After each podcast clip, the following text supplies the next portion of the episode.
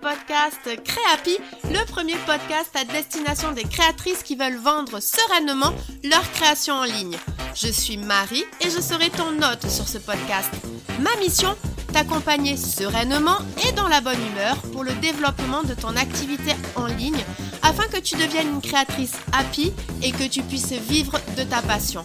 Communication en ligne, réseaux sociaux, boutique en ligne, organisation, stratégie de vente, tous les meilleurs conseils te seront donnés et décryptés. Alors installe-toi confortablement et c'est parti pour l'épisode du jour.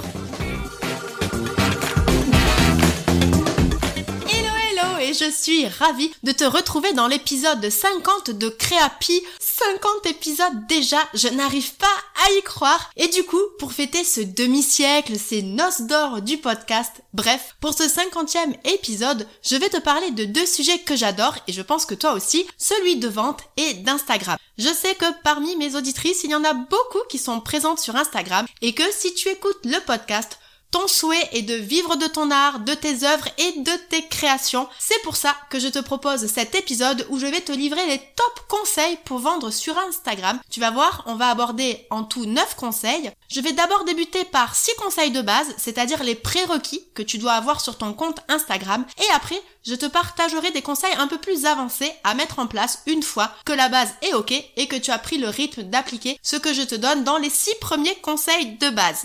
Allez, c'est parti et donc on démarre tout de suite avec les six conseils de base et le premier, eh bien, c'est d'avoir un compte professionnel. Bon, ok, alors là, c'est la base de la base. Si tu es sur Instagram depuis un petit moment à suivre des conseils, tu dois déjà être en compte professionnel. Mais sait-on jamais, je préfère revenir sur le tout tout début. Donc en fait, il faut savoir que sur Instagram, quand tu crées un compte, par défaut, il est personnel. Mais il y a deux autres types de comptes, c'est le compte créateur et le compte business. Donc en fait, ce sont tous les deux des comptes professionnels qui te permettent d'avoir accès à des fonctionnalités utiles à un développement professionnel de son compte Instagram, notamment quand on souhaite vendre. Par exemple, tu vas pouvoir connecter Instagram Shopping. Donc ça, Instagram Shopping, c'est une fonctionnalité qui te permet de connecter ta boutique en ligne à ton compte Instagram et de taguer tes produits dans tes publications, tes stories et tes reels, ce qui fait que quand un Instanote découvre ton contenu, donc que ça soit le post, la story ou la reel, il a un petit tag sur ta création et en cliquant dessus, il arrive directement sur la page produit de ta boutique en ligne. En compte professionnel, tu as aussi accès aux statistiques de ton compte et de tes publications. Donc tu peux avoir les données démographiques de ta cible, les heures de présence de ton audience, le nombre de personnes que tu as touchées avec tes contenus, c'est-à-dire tes posts, tes reels, tes stories, le nombre d'interactions qu'il y a eu sur tes publications et qui te permettront d'ailleurs de savoir celles qui marchent et celles qui marchent un petit peu moins. Tu auras aussi l'évolution de ton nombre d'abonnés, de désabonnements, bref, plein d'informations utiles pour savoir qu'est-ce que tu peux améliorer, ce qui fonctionne, ce qui fonctionne moins bien. Quand tu es en compte professionnel, tu as aussi la possibilité de connecter ta page Facebook professionnelle et donc de publier automatiquement tes publications, tes stories et tes reels en même temps sur Instagram et sur Facebook. Être en compte professionnel, ça va te permettre aussi donc de faire de la publicité. Et après, il y a deux autres petites fonctionnalités selon le profil de compte professionnel que tu as. Donc si tu es en compte professionnel créateur, là tu vas avoir des fonctionnalités supplémentaires d'édition sur tes stories et tes reels, comme par exemple tu auras accès à toutes les musiques commerciales. Et si tu es en compte professionnel business, tu as la possibilité d'ajouter l'adresse postale de ta boutique slash de ton atelier dans ta bio. Donc si tu as un lieu physique où tu crées tes créations, où on peut venir les retirer, c'est hyper intéressant de savoir que tu peux rajouter l'adresse postale dans ta bio. Et alors si tu veux changer ton type de compte, là rendez-vous donc dans les paramètres de ton compte Instagram, puis après tu vas dans compte et tout tout tout tout tout tout tout tout tout en bas, tu as un bouton bleu qui te permet de faire le changement.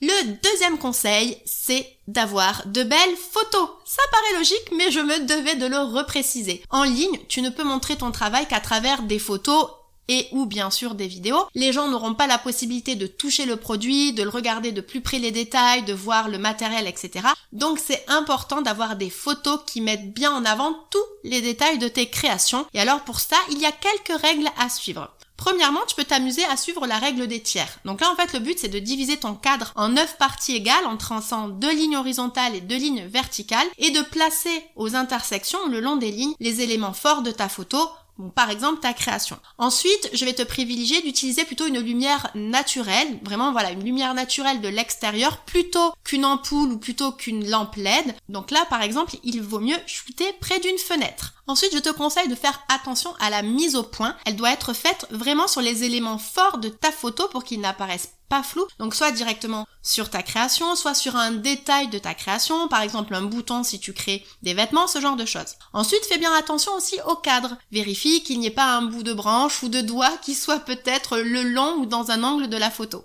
Ensuite, tu peux t'amuser aussi à jouer avec les prises de vue. Donc jouer avec les lignes, les perspectives et aussi les zooms pour avoir des photos un petit peu plus dynamiques, pour avoir des carousels notamment sur Instagram plus dynamiques où tu vas montrer la création de près, de loin et voilà certains détails, les textures, les couleurs, la matière. Et enfin, c'est intéressant aussi que tu travailles sur l'harmonie entre tes photos. Donc idéalement, c'est d'avoir une mise en scène similaire avec le même environnement, les mêmes objets qui viennent agrémenter la scène. Et là, petite astuce, si tu crées des petits produits, tu as des sites internet qui te permettent en fait d'acheter des fonds photos qui ressemblent finalement à une vraie mise en scène. Voilà, et ça coûte quelques euros. Donc là, je te mettrai le lien dans les notes de l'épisode, c'est le site Pastry and Travel. Et après, si tu veux plus de détails sur la manière de prendre tes créations en photo, je t'invite à aller écouter l'épisode 14 de Créapi où je reçois donc Jennifer qui est photographe et créatrice et qui te donne 7 conseils pour prendre tes créations en photo.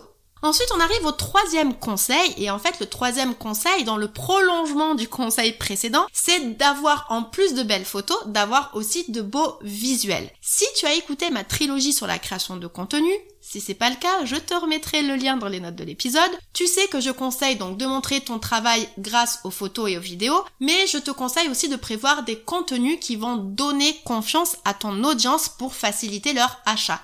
Sans confiance, c'est difficile d'avoir des achats. Donc par exemple, je te conseille de créer des contenus au sujet de ton histoire, de tes valeurs, de parler de tes témoignages clients, de parler de tes garanties, de ton processus de création, avec qui tu travailles. Je te conseille aussi de donner des astuces et des conseils dans ta thématique. Et donc pour ça, en fait, il vaut mieux créer des visuels plutôt que de mettre encore et toujours les photos de tes produits parce qu'en plus ça va apporter du rythme à ton feed Instagram et c'est toujours plus sympa du coup d'arriver voilà sur des feeds où il n'y a pas toujours que un gros catalogue de photos. Et donc en fait c'est important que ces visuels qui sont souvent faits sur Canva soient plutôt beaux. Alors qu'est-ce que j'entends par beau hein, Parce que les goûts et les couleurs c'est très personnel. Mais pour moi en fait je dirais qu'il faut que les visuels soient harmonieux entre eux et qui respectent en fait l'identité de ta marque, c'est-à-dire ton univers graphique, tes couleurs, ton style graphique, etc. Si tu veux en savoir plus pour créer ton identité de marque, je ne vais pas en reparler ici, sinon l'épisode va durer des plombes. Mais en fait, je te donne les 9 étapes pour créer ton identité de marque dans l'épisode 6 du podcast et je te mettrai le lien dans les notes de l'épisode. Passons maintenant au quatrième conseil, celui de varier les formats de contenu. Sur Instagram, on a la chance d'avoir de nombreux formats de contenu. Des posts simples, des infographies, des carousels, des stories, des reels, des messages privés. Depuis peu, on peut même laisser des notes. Et pour donner envie aux gens d'acheter sans paraître trop insistante, car ça, je sais que c'est quelque chose que tout le monde n'apprécie pas, je te conseille de varier les formats lorsque tu mets en avant tes créations, si tu as des offres, si tu es sur un marché, si par exemple tu crées une, box. Donc voilà, vraiment pour mettre en avant tout ce que tu vends. Donc par exemple, si tu es présente sur un marché, dans une semaine, tu peux commencer à créer un premier post qui en parle. Puis après, tu peux le rappeler en story et pourquoi pas le mettre dans tes notes Instagram, qui est donc un nouveau format qui permet d'épingler dans ses messages privés un statut. Et par exemple, tu peux indiquer que tu es aujourd'hui sur le marché de tac tac tac tac le nom de ta ville.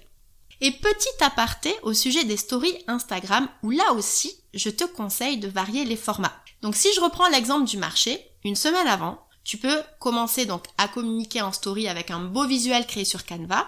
Puis tu peux rappeler deux jours après que tu es sur le marché avec une photo ou un boomerang de toi en train de préparer ton stock, par exemple. Et encore deux jours après, tu peux remettre une photo avec un compte à rebours. Et le jour même, tu peux demander à ton audience, grâce à un sticker de sondage, si elle est dans la région et en profiter pour rebondir sur leurs réponses et les inviter à venir te faire un petit coucou sur ton stand. Vraiment, les stories sont un très très bon moyen pour convertir ton audience en client. C'est souvent les personnes les plus fidèles qui consomment tes stories, donc ça va être plus facile pour qu'elles deviennent tes clientes. Donc vraiment, n'hésite pas à créer des stories, à varier aussi les formats des stories pour inciter donc les, les personnes à acheter. Et justement, Le cinquième conseil, c'est de dire tout simplement à ton audience d'acheter. Je ne pouvais pas ne pas en parler. C'est évident, c'est la base. Mais je voulais rappeler quand même et revenir là-dessus, c'est que les gens aujourd'hui sont fainéants et ils sont submergés de beaucoup de contenu, donc il ne faut pas hésiter à les prendre par la main et leur dire quoi faire. Donc en l'occurrence, acheter tes créations ou venir sur ton marché ou aller sur ta boutique en ligne. Oui, il faut le dire très clairement. Alors pas forcément peut-être tous les jours, mais rappelle régulièrement ce que tu vends, comment on peut acheter chez toi, est-ce que c'est sur ta boutique en ligne, en message privé, sur une place de marché, sur des salons, dans des pop-up stores, etc. Et prévois des publications dans ton calendrier de contenu qui va parler de ça. Mais aussi, ce que je te conseille de faire, c'est de mettre à la fin de chacune de tes publications ce que doit faire l'Instanote. Je le rappelle, les gens sont fainéants, il faut leur dire quoi faire. Donc par exemple, viens me voir au marché le et le jour où tu es sur le marché. Contacte-moi en message pour acheter le produit ou la création en question. Achète grâce au tag produit de qu'il y a sur le visuel. Par exemple, il y a des personnes qui ont Instagram Shopping.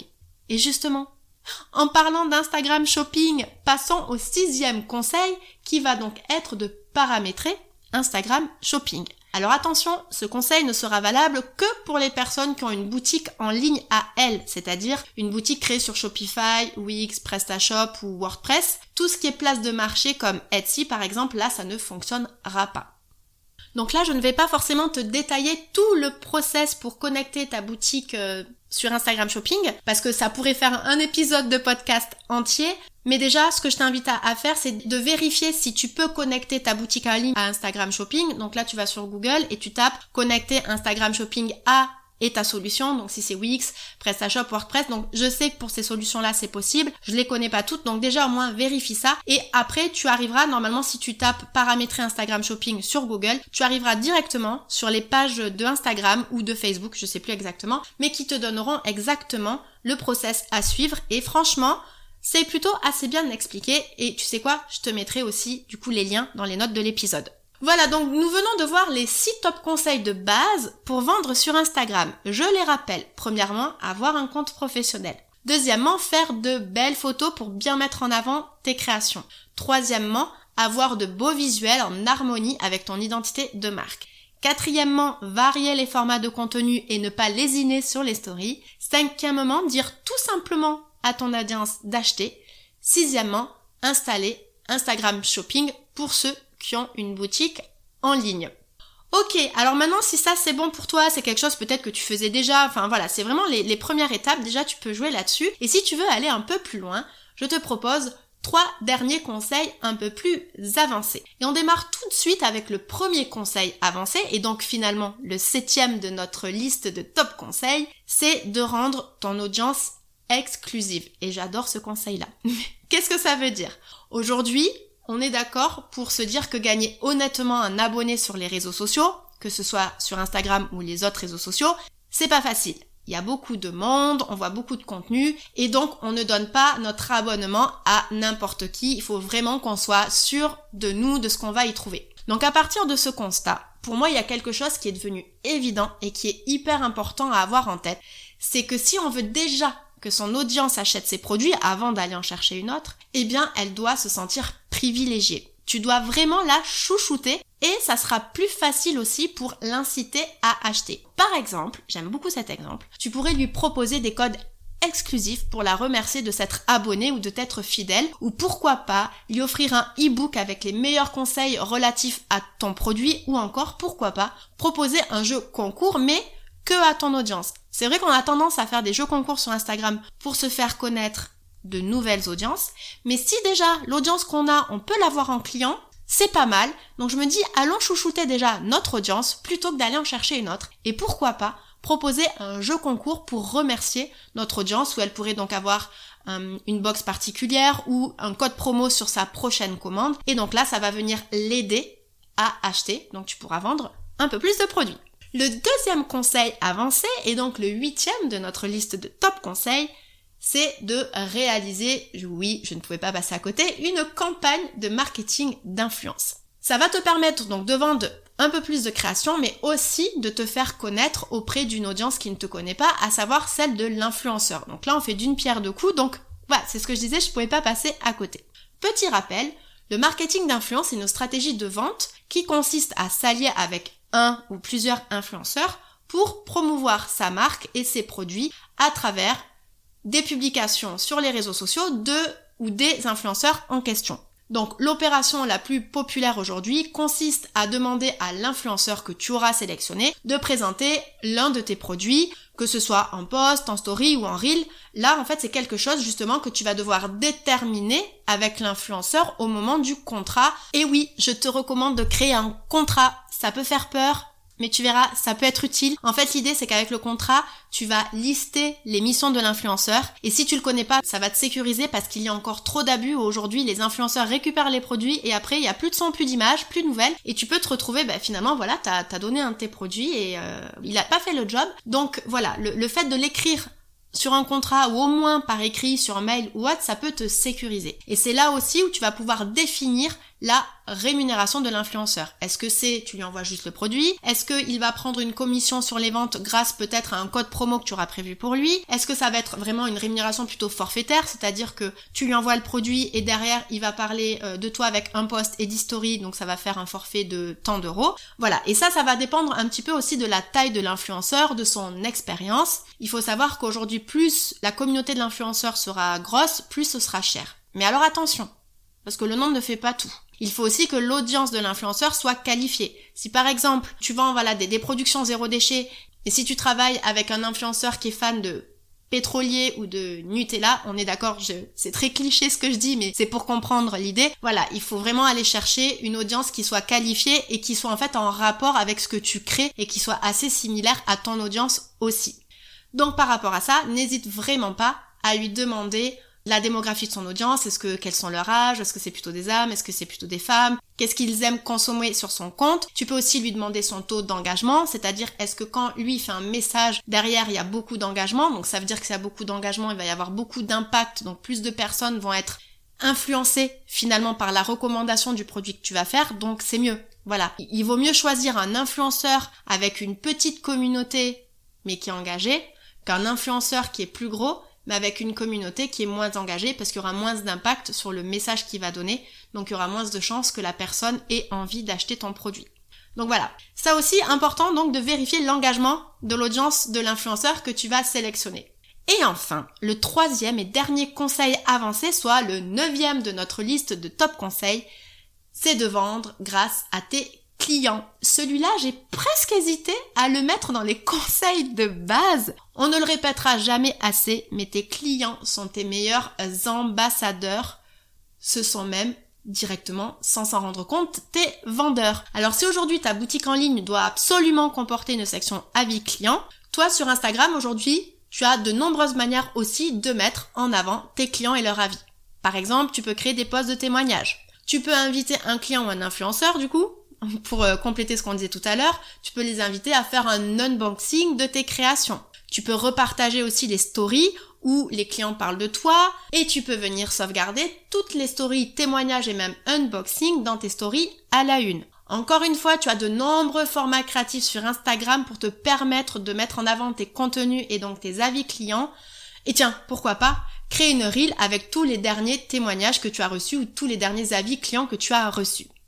Attention, petite alerte sur les témoignages. Je sais que ce sont des contenus qui n'entraînent pas le plus d'engagement, mais c'est important que tu en fasses. Même si les gens ne commentent pas ou qu'ils like moins, ça ne veut pas dire qu'ils ne voient pas le message et que, voilà, ça ne rentre pas dans leur esprit. Et si un jour ils veulent acheter, ils verront déjà, peut-être qu'ils se souviendront des témoignages que tu avais publiés, mais ils verront aussi les stories à vie et même sans les lire, ils seront rassurés et c'est ça que l'on veut, car si ton audience est rassurée, ça sera plus facile derrière pour qu'elle achète. Et c'est ce qu'on veut. Voilà, nous sommes arrivés à la fin de ces 9 top conseils pour vendre sur Instagram. Je les récapépète. Le premier donc, avoir un compte professionnel. Deuxièmement, faire de belles photos pour mettre en avant tes créations.